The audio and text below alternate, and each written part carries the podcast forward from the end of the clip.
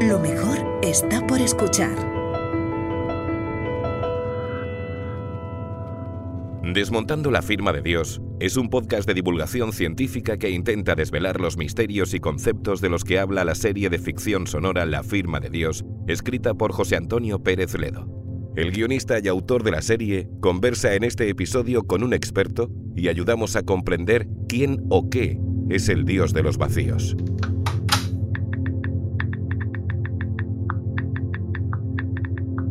Buscando información. ¿Existe realmente una disonancia entre ciencia y religión? ¿Está la religión condenada a un progresivo arrinconamiento por culpa de los avances científicos? En este coloquio exponemos las teorías que relacionan ciencia y religión como la del Dios de los vacíos, y nos preguntamos si la tradicional rivalidad entre los dos modelos interpretativos de la realidad está realmente justificada. Las ideas no pertenecen a un país, no existe una matemática americana y una matemática española, como no existe una teología francesa o inglesa o rusa. Pero la concreción de esas ideas, su implantación, sí puede convertirse en una fuente de conflictos. Las ideas de Einstein no eran de nadie, pero los americanos fueron los primeros en construir una bomba atómica.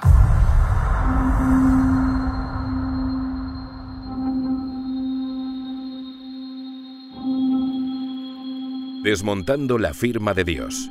Episodio 6. El Dios de los vacíos. Charlamos con Manuel Toaria.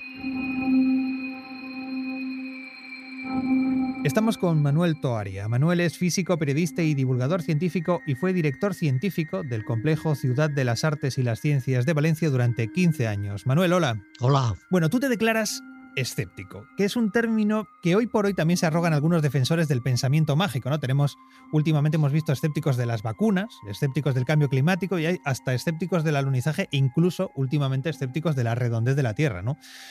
¿Qué dirías que es el escepticismo hoy en día? ¿O qué debería ser? Bueno, el escéptico es alguien que exige pruebas demostrables, verificables, verificables además de manera eh, universal, es decir, que no valga solo aquí, sino que valga también en Rusia, en China o en el planeta Marte. Em, el escéptico es el que solo cree y mientras no se demuestre lo, lo contrario, en esas cosas. Es decir, en esas cosas que se pueden demostrar, que se pueden verificar. Si alguien dice que la Tierra es plana, pues eso choca con todo lo que hemos verificado incluso de manera muy sencilla. No más que subirse a un satélite o irse a la Luna, como han ido una serie de señores. Si alguien piensa que no hemos ido a la Luna, hombre, que lo demuestre. Ese es el problema, ¿no? Entonces, quien se arroga eh, el adjetivo escéptico o el sustantivo, según como lo utilices, eh, es alguien que está claramente engañando, no es un escéptico, porque no, lo que defiende no lo demuestra, se lo cree y ya está. ¿Crees que hay voluntad de, engañar cuando usan esa palabra? Siempre, siempre yo creo que hay una, hay una mala fe evidente, por razones de todo tipo, muchas veces por eh, razones crematísticas, que uno puede más o menos entender. La gente tiene que vivir de algo cuando no sirve para casi nada. Otras razones son a veces de poder, porque con eso puedes convencer a otros, eh, a los que de alguna manera dominas, en, ese campo al menos, y a los que les puedes sacar algo. Eh, no solamente dinero, poder, mm, dominio.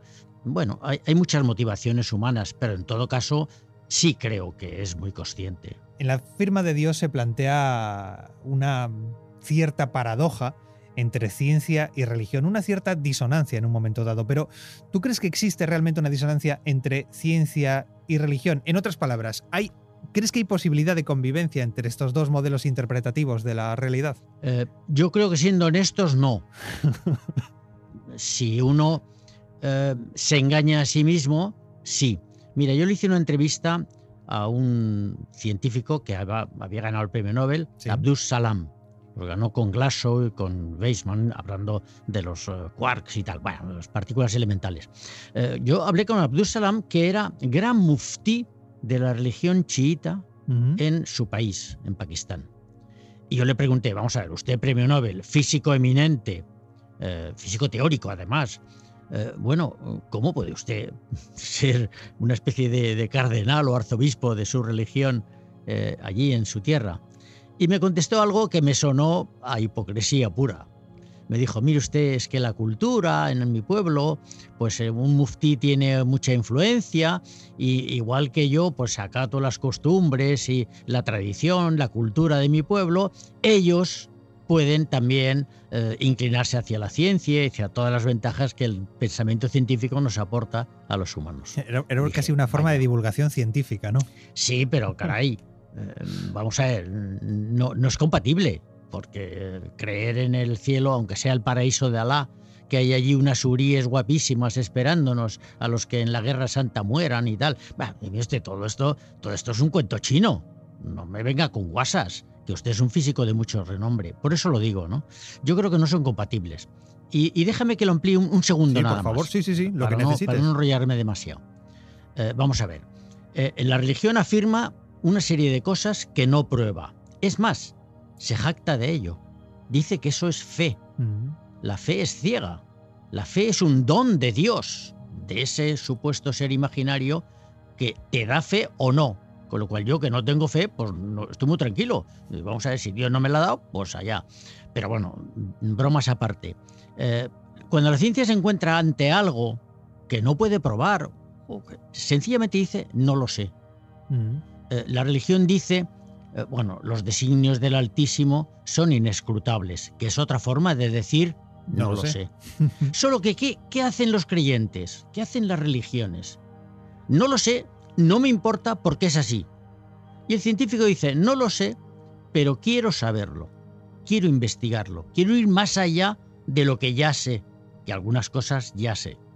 Y esta es la gran diferencia, lo que hace completamente incompatibles a la ciencia y a la religión. Yo no creo que se pueda ser un científico honesto creyendo a su vez en cosas completamente imaginarias e indemostradas. Hombre, si en tu vida privada eso te hace la vida más cómoda, yo qué sé, porque vives en una civilización donde no hacer eso no es cómodo o, está mal visto o lo que sea y tal, pues hombre, a lo mejor eh, lo que he dicho antes, eso es una hipocresía comprensible. No digo yo que no, ¿eh? no, digo que sea un delito ni que haya que quemar a nadie, mm. pero bueno, eh, no, es, no es lo más honesto que, uno piensa, ¿no? Mm.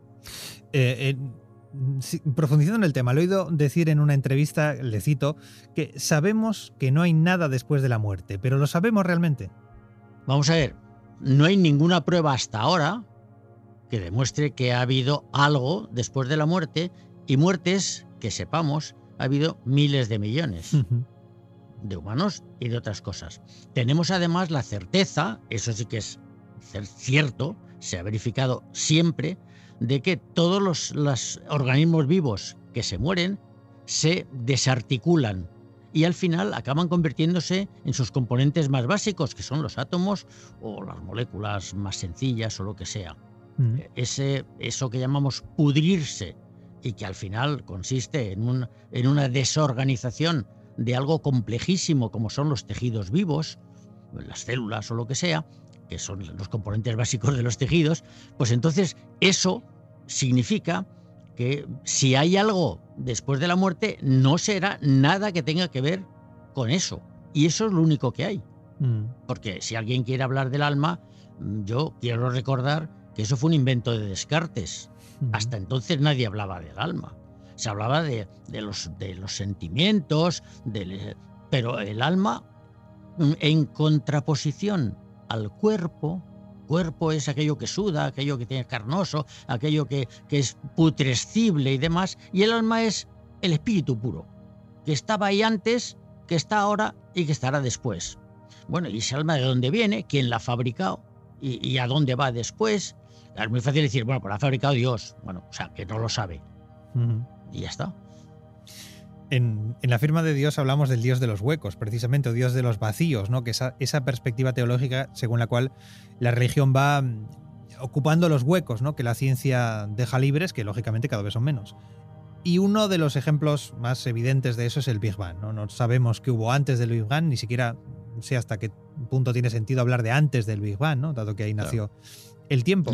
No, tiene sentido. No tiene sentido. Entonces, eh, ¿usted considera que tampoco eso es em, campo para la religión, digamos? Eh, ¿Por qué? Una vez di yo una conferencia sobre eso, precisamente, y al final se levantó un señor diciendo, mire usted, soy catedrático de astronomía en la universidad y era jesuita, y se identificó. Sí. Y mire usted, usted acaba de describir perfectamente a la figura de Dios. Es lo que había antes o en lugar de el no Big Bang. El no Big Bang. Ah, claro, porque el Big Bang, antes del Big Bang, si nace el tiempo y nace el espacio en el Big Bang, no había tiempo, luego no había antes de. Pero él dice el no Big Bang, todo eso es Dios. Y dije, mire usted, eso es no lo sé. Porque mm. para usted, Dios, usted no sabe lo que es Dios. Sí, es infinitamente sabio, justo y poderoso. Y dije, no, perdone. Infinitamente significa más allá de cualquier cosa finita. Yo no conozco a nadie que sea más allá de cualquier cosa finita, bueno, justo y poderoso, sobre todo poderoso. Todos los dioses de la antigüedad, todos los dioses de todas las religiones son muy poderosos. Algunos son tan pretenciosamente poderosos que lo son infinitamente, otros no. Fíjate Júpiter, Zeus. Bueno, eh, era un dios, sí, tenía poderes y era, era inmortal y tal, pero bueno, cometía adulterio, tenía hijos por ahí con animales o con quien fuera. Eh, bueno, o sea, eran dioses más humanizados, eh, no eran dioses súper perfectos y súper maravillosos, ¿no? Eh, entiéndeme, estos son inventos de la mente, seguramente para dominar a otras mentes más débiles. Vale, bien, bien. O más débiles o, o, menos reflexivas o más acomodaticias con la cultura del lugar donde, donde han nacido. Pero al final, no nos engañemos. Estos son inventos para evitar decir no lo sé. ¿Qué hay después de la vida? Pues la muerte. Bueno, pero ¿dónde vamos después de la vida? Yo respondo, nos desorganizaremos como organismos, pero nuestros átomos seguirán no vivos, sino que estarán ahí, incorporándose a la naturaleza, si nos entierran, si nos queman o lo que sea. Pero entonces em, me pongo en la mente de un creyente. Tú, Manuel, como físico y divulgador, ¿Qué hacemos con el Big Bang? O con lo que hubiese antes del Big Bang. Ya sé que no podemos hablar de antes del Big Bang, pero ya me entiendes. ¿Qué hacemos con eso? ¿Qué, Respuesta, no lo sé. Bien. claro, ni lo sabe nadie. Ahora, quien no lo sabe y tiene muchos conocimientos para investigar en ese campo tan, tan vidrioso, eh, pueden encontrar de momento teorías, porque eso va a ser difícilmente verificable, pero teorías que pudieran ser consistentes con lo que sabemos, coherentes, por tanto, que además tuvieran algún tipo de forma de verificación indirecta experimental a través de lo que sea, yo sé, la, ley de Hubble o lo que sea, y al final encontrar algo que parece que podría apuntar en ese sentido. Teorías hay muchas, muchas. Yo he oído una que me parece muy original, que bueno, hace mucho tiempo ya que está escrita, que es lo de la fluctuación cuántica de la nada. Bueno, eso dicho así, es tan ininteligible como lo de que Dios es infinitamente justo, sabio y poderoso. Pero para un científico con una buena dosis de matemáticas detrás, porque todo lo que sea eh, cuántico eh, eh, requiere mucha matemática, por desgracia para los divulgadores que lo tenemos crudo, bueno, mm, empieza a tener algo de sentido y además podría ser coherente con algunas de las cosas que ya sí hemos observado. Mm. Pero en estos momentos mi respuesta más honesta es que había en lugar de el Big Bang cuando podríamos decir que hay entre el Big Bang, pues tiempo y espacio, no. Hasta ahora y hasta donde sabemos. Mm, ¿Que más adelante se pueda saber algo más? Pues ya veremos. Yo no lo sé.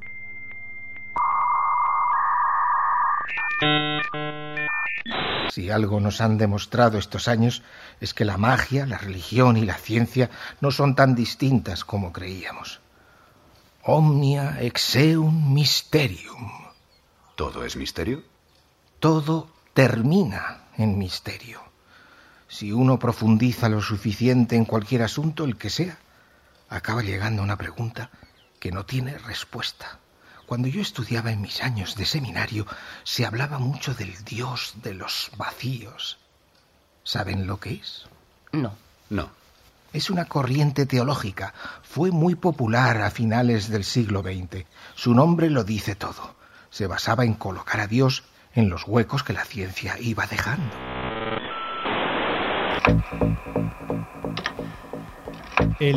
Hablando de, saber y no saber, el cientificismo supone que todo puede o podrá ser explicado eh, por la ciencia. En ese sentido hay una, frase del, del, también físico y premio entonces príncipe de Asturias, ahora princesa de Asturias, Pedro Miguel Echenique, que me encanta, me divierte mucho. Él suele decir que existe un principio de conservación de la ignorancia, ¿no? Básicamente lo que quiere decir es que cuanto más sabemos, eh, más nos queda por, por, saber, ¿no? Es decir, que nunca podremos eh, saberlo todo, que la ciencia no puede ni aspirar a saberlo todo algún día. ¿Qué opinas de eso? ¿Estás de acuerdo o, no? ¿O crees que realmente en el futuro la ciencia podrá aspirar a, comprender toda la naturaleza, el universo entero? Me temo que no sabes que Pedro y yo somos muy amigos. Ah, no lo sabía. Él es presidente, el presidente del jurado de los premios Princesa de Asturias y yo soy el secretario del jurado. Ah, mira. Miembro del jurado desde hace 13 años. Eh, mira, eh, eso va claramente, por decirlo de una manera más, más cotidiana y tal, eso va a misa. Eh, es evidente que cada vez que abrimos una puerta al conocimiento, sabemos algo nuevo, nos encontramos ante una sala llena de nuevas puertas, que a su vez, si las llegamos a abrir, alguna o todas, nos llevarán a nuevas salas con nuevas puertas que, es decir, que cuanto más sabemos, más ignoramos. Mejor dicho, cuanto más sabemos, más nos damos cuenta que nos queda por saber. Por tanto, mm, aplicando esto, que es una imagen un poquito fantasiosa, eh, podríamos decir, como muy bien dice Pedro, que, nunca lo llegaremos a saber todo. Entre otras cosas porque el cerebro humano tiene una capacidad limitada. No nos engañemos. Decir lo contrario es una soberbia insufrible. Es como decir que, mm, no sé, los absolutos. Los absolutos ya sabemos que no existen. Todo es muy, muy relativo. En su momento, en el pasado, la religión ocupó el terreno del, mito, lo sustituyó. Igual, usted igual tú me dices, perdona, que, no lo sustituyó, sino que es lo mismo. Pero bueno, el hecho es que eh, la religión ocupó el lugar de la magia. Y la religión ha sobrevivido hasta hoy. ¿Es posible que el ser humano sí sea, después de todo, un animal religioso? Bueno, y mágico porque la magia también ha, sobrevivido, y bastante. Eh, yo creo que la magia, los mitos, si me apuras, antes de la magia, eh, es un poco el colmar con la imaginación humana, que la tenemos desde que éramos Homo sapiens sapiens, es colmar los, los vacíos de nuestro conocimiento. En su momento inventamos seres mitológicos, bueno, porque es lo que, lo que se nos ocurría. Luego ya, según fuimos sabiendo más cosas, o aplicando la racionalidad que ya en la época de los griegos, a pesar de la mitología, había griegos muy listos, que incluso sabían que, era la Tierra la que daba vueltas alrededor del Sol y que sabían medir distancias y el radio de la Tierra y tal, Eratóstenes, en fin. Mm. Bueno, pero al margen de eso, la inmensa mayoría de la gente, bueno, pues lo de los mitos le venía bien para colmar muchas preguntas que no tenían respuesta y sobre todo eh, el desconocimiento, la inquietud, la angustia, porque en el fondo todos los humanos sentimos esa angustia de que, que me voy a morir. Mm. Y los que somos viejos ni te cuento. Pero bueno, eso estaba ahí. Y una forma de resolverlo era pensar que podía haber alguna solución, que una vida eterna o lo que fuera. Entonces, eh, si los mitos de alguna manera fueron reemplazados o no por la religión, dependía de cuánta fuerza tuvieran esos mitos o esas religiones. Y las religiones fueron un instrumento de poder, cosa que los mitos no fueron nunca. La religión siempre ha sido un instrumento de poder, porque eh, tú interpretas los designios divinos y como tal intérprete, sacerdote, obispo o muftí o lo que tú quieras, como tal intérprete, tienes poder sobre aquellos que se lo creen, porque tú les dices lo que tienen que hacer y ellos tienen que obedecer so pena de que en la otra vida lo pasen fatal. O sea, vamos, es muy fácil. La iglesia te promete dividendos y castigos en la otra vida. Y en esta vida puedes hacer un poco, bueno, salvo que te comportes como yo digo. Quien dice eso, quien aporta eso, tiene un poder evidente sobre sus creyentes. Bueno, pues eso es lo que las religiones han conseguido y por eso, todavía hoy, parece que tienen más poder que los mitos, las magias y estas cosas que son muchas veces parecidos a juegos o, bueno, a pasatiempos. Algo habrá y tal. Mucha gente piensa eso. En cambio, cuidado con la religión. Cuidado. Que si tú en un país árabe haces una caricatura de Mahoma, te matan. Mm. No te meten en la cárcel, te matan. Mm. O sea, que la gente mata. Bueno, nosotros los cristianos íbamos a liberar Tierra Santa matando infieles. Santiago Matamoros, decíamos de un santo. Pero bueno, pero que perdone, ¿no, ¿no había un mandamiento famoso, que yo estoy de acuerdo con él, que dice no matar? Sí, bueno, pero, pero hay excepciones. Bueno, vale, ya, ya la hemos liado, ¿no? Yo creo que en este sentido está clarísimo. Eh, la religión, los mitos, la magia, lo que tú quieras, siempre se han basado en cosas que la gente no sabe. Y que bueno, hay, hay quien dice que lo sabe y hay quien dice que se lo cree. Bueno, pues quien se lo crea, allá él. Es un crédulo. Y, y no habría engañabobos si no hubiera tantos bobos a los que engañar. Y eso, eso, por desgracia, ocurre mucho en la humanidad porque hay mucho bobo. Ojo, no es un insulto, ¿eh? Bobo. Es persona extremadamente crédula. Has mencionado la angustia eh, y creo que es relevante porque me gustaría saber si crees que la angustia, el miedo a la muerte, en definitiva, está detrás del pensamiento mágico, el, el pensamiento mágico en sentido amplio, ¿eh? cuando hablamos de, de, de, religión, de espiritualidad. Sí, sí. No, no, es lo único, pero sin duda alguna es la causa principal. ¿Por qué? Pues porque mm, tenemos constancia, digan lo que digan unas y otras religiones, que hay muchas, tenemos constancia de que cuando nos morimos dejamos de ser lo que somos. Punto. Mm. Eso angustia. A mí no me apetece nada. Yo no sé para qué he leído tanto, he aprendido tantas cosas. Ahora estoy empeñado en volver a tocar bien el piano como tocaba cuando era más joven y tal. A mi edad, que tengo casi 78 años, digo, bueno, soy idiota. Me voy a morir sabiendo tantas cosas. Eh, me, me, estoy poniendo dientes de titanio para reemplazar los dientes que están fastidiados por la edad o por lo que sea. Y, y voy a ser un, un cadáver con la mejor dentadura del cementerio. Pero, hombre, pero sí, pero seguimos vivos. Y entonces, esa angustia puedes abordarla de una manera racional. Nadie te va a quitar el, el que no te quiera morir, ¿eh? cuidado. Pero bueno, y dices, bueno, pues vale, ya vendrá. Y metes tanto, carpe diem, sigo viviendo. Eh, bueno, hay otra gente que se la cura, entre comillas, pues yendo a una iglesia o, o yendo a, a, a, un mago que le va a decir no sé qué, eh, que le va a predecir que va a vivir todavía 20 años más porque es un rayer de la mano, tiene no sé qué cosa. Bueno, pues vale, allá cada cual. Yo lo combato, lo intento combatir con racionalidad y al final el consejo último sigue siendo el mejor consejo. Vive al día. Mm. Carpe diem. Bueno, ya para acabar, Manuel, eh, y por hacer una, una aproximación a la actualidad, eh, ¿crees que el pensamiento mágico ha ganado terreno en los últimos años? A raíz de la pandemia, me refiero. Ha ganado visibilidad. Eh, en los medios, digamos, sociales, que antes eran básicamente los periódicos, las revistas cuando empezaron y tal, y que ahora luego fue la radio, luego vino la televisión y ahora tenemos las redes sociales, bueno, to todos los, los mecanismos que hay de comunicación incluso los podcasts que van más allá de la radio o los yo que sé las series de televisión que ya no se emiten por televisión sino que se ven en bueno, todo esto uh -huh. ha configurado una cantidad de fuentes de acceso a información de todo tipo incluida la mágica la de carácter mágico en sentido amplio como decías eh, que evidentemente la ha hecho más visible pero yo creo que en general la gente sigue pensando como antes los que son racionales no se ven muy conmovidos por estas cuestiones, y soy un ejemplo, pero no soy el único, eh, bueno, somos muchos, y luego los que son crédulos, pues lo eran antes y lo son ahora. El, problema es que la humanidad ahora es mucho más numerosa, es verdad. Ahora somos casi 8.000 millones y antes éramos, bueno, hace un siglo éramos apenas 1.200. Mm. Bueno, y, y, y, en la época de los romanos 300 o 300 y pico. Es que la población humana crecía despacito y de repente se ha puesto a crecer desmesuradamente. Al ser muchos más, también hay muchos más eh, sujetos a este tipo de, de comportamientos en culturas donde este tipo de comportamientos se fomentan. Los países donde hay teocracias o donde hay alguna forma de sectarismo religioso o de lo que sea, eh, son numerosos en el mundo. En, en, el mismo Estados Unidos te preguntan de qué religión eres, pero cuando no lo dices o dices que eres ateo, te miran raro. Uh -huh. por, por, por, así decirlo, te miran mal. Y en el, en el billete de dólar, y de varios dólares, pone en pequeñito, In God we trust.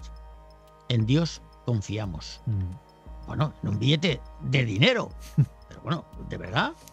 Pues eso es el Estados Unidos, el país todavía más poderoso del mundo, aunque China ya mm, le está alcanzando y si, no la adelanta ya.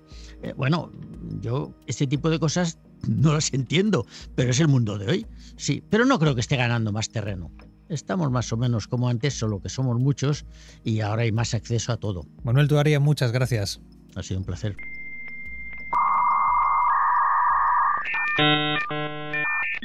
¿Recuerdan cómo llamó la prensa los mensajes grabados en el gen problema? La firma de Dios. Como si Dios necesitase firmar su obra, como si Dios tuviese ego y tuviese que alimentarlo. Proyectamos en Dios nuestros miedos y nuestros complejos. Le atribuimos nuestras imperfecciones porque somos incapaces de imaginar la perfección, igual que somos incapaces de imaginar el infinito.